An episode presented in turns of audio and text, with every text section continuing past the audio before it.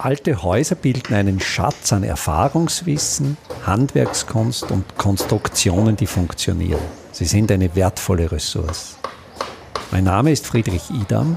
Ich bin Spezialist für historische Bauten und das ist mein Podcast.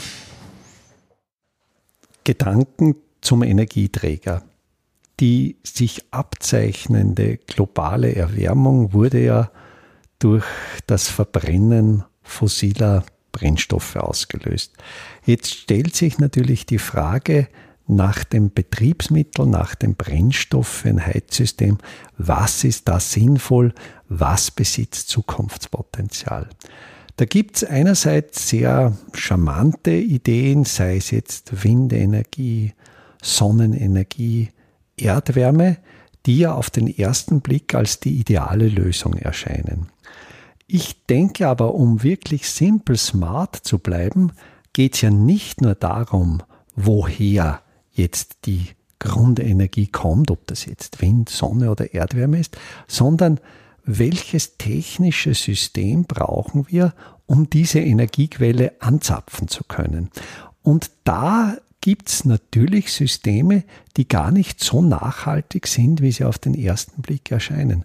Das heißt, zum Beispiel bei der Sonnenenergie, solange ich nur eine Solarthermieanlage verwende, also das heißt ein ganz simples System, wo ich nur die Sonnenwärme dazu nutze, um Warmwasser aufzubereiten und wenn dann noch dazu der Sonnenkollektor so tief positioniert ist, also nicht auf einem Dach, sondern wenn das Haus in Hanglage steht, unterhalb des Hauses, dass durch die Schwerkraft das Heizungssystem zu zirkulieren beginnt. Das bedeutet, das warme Wasser hat ja eine geringere Dichte, steigt also auf und wenn jetzt das Solarpanel am tiefsten Punkt ist, so kommt durch die Schwerkraft ein Zirkulieren zustande, wo man keine elektrische Pumpe dazu braucht. Also so ein System wäre natürlich Simple Smart. Oder ich denke auch zum Beispiel an Wasserkraftwerke aus der ersten Hälfte des 20. Jahrhunderts. Da gibt es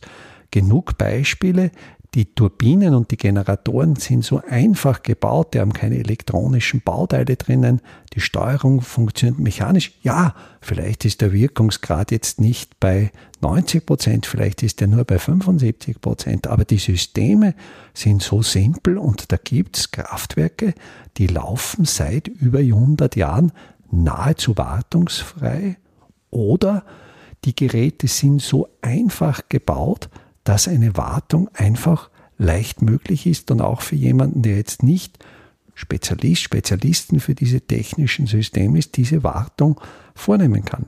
Wenn wir jetzt wieder zurückgehen zu dieser Idee der Energieerzeugung aus Sonnenenergie, wenn ich aber jetzt eine Photovoltaikanlage besitze, kommt ja als Ergebnis Gleichstrom heraus und wenn ich jetzt diesen Gleichstrom zum Beispiel direkt zur Aufbereitung von Warmwasser verwende, dann ist das System noch relativ simpel.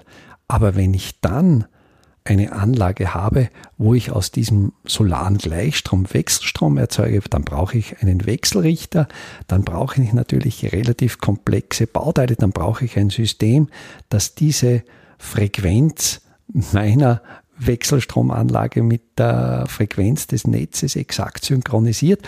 Und dann habe ich auf einmal eine Reihe von sehr, sehr komplizierten Bauteilen, die, es wird einen nicht wundern, eine relativ kurze Lebenszeit haben. Also ich behaupte, es ist unbedingt erforderlich bei diesen alternativen Energiequellen eine Lebenszyklusbetrachtung durchzuführen, so wie es so schön heißt, vom Cradle to Grave, also von der Wiege bis zu Bahre, wie viel graue Energie steckt überhaupt drinnen, um das System zu bauen, wie lange ist die Lebensdauer dieses Systems? Und wie viel Energie ist wiederum erforderlich, dieses System zu zu entsorgen oder wieder zu deponieren oder from cradle to cradle wieder in ein neues System einzupflegen. Das heißt, wenn diese Bilanz über den Lebenszyklus negativ ausfällt, also wenn ich letztlich mehr Energie verbrauche, um die Energie zu gewinnen, ist natürlich genau der Effekt da, den wir nicht möchten, dass wir durch Innovationen letztlich mehr Energie verbrauchen als vorher und solche Rebound-Effekte kommen ja am laufenden Band vor. Ein Themenfeld bei den Photovoltaikpanelen ist natürlich deren Lebensdauer. Photovoltaikpaneele sind mit komplexen Layern aus Folien beschichtet und wenn diese Folien vergilben, und das ist leider schon nach wenigen Jahren der Fall, dann sinkt natürlich der Wirkungsgrad dieses Photovoltaikpanels im Laufe seines Lebens ab. Also da denke ich, ist es sehr wichtig, sich nicht in die eigene Tasche zu lügen, sondern diese Systeme wirklich ganz genau zu betrachten, wie groß deren Energieverbrauch über den Lebenszyklus ist und wie viel Energie sie über den Lebenszyklus liefern. Und dann komme ich natürlich wieder bei einer sehr simplen Energiequelle an, die für mich eben wirklich simpel, smart ist. Und das ist das gute alte Brennholz. Das heißt, man sollte natürlich die Möglichkeit haben, wenn man am Land in der Nähe des Waldes lebt, ist es relativ leicht, dieses Holz zu beschaffen. Der Baum akkumuliert während seines Lebenszyklus das CO2, das er dann bei der Verbrennung abgibt. Also CO2-mäßig ist das eine Nullsummenbilanz. Und dann muss man sich genau wieder bei dieser strengen Betrachtung anschauen, wie viel Energie stecke ich hinein in die Gewinnung dieses Brennstoffs. Und wenn ich die Erzeugung von Brennholz als Hobby sehe, wenn ich sage, ja, da mache ich Sport, da setze ich Muskelkraft hinein, weil es ja letztlich egal ist, ob ich meine Muskelkraft dazu einsetze, einfach irgendetwas zu tun, wo ich nichts produziere oder ob ich mit meiner Muskelkraft etwas produziere. Also wenn diese ganzen Parameter stimmen, wenn die Transportwege kurz sind, im Idealfall nur wenige hundert Meter, dann ist nach wie vor Brennholz der Energieträger mit dem geringsten ökologischen Fußabdruck. Aber vielleicht wird das Heizthema ohnehin viel zu sehr überbewertet, denn möglicherweise führt die globale Erwärmung dazu, oder ich bin davon überzeugt, sie wird dazu führen, dass das Heizthema immer mehr an Bedeutung verlieren wird, während das Kühlthema immer mehr an Bedeutung gewinnen wird. Vom 22. bis zum 30. April 2024 wird in Grundlsee wieder Kalk gebrannt.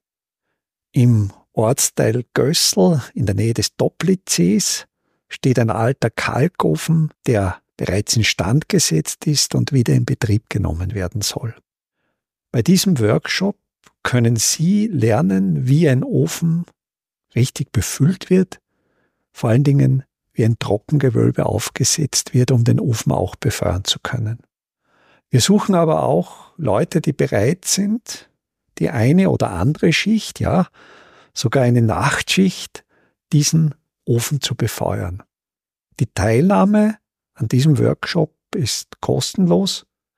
Alle Anmeldeinformationen, die Anmeldelinks finden Sie auf meiner Website www idam.at unter dem Menüpunkt Veranstaltungen.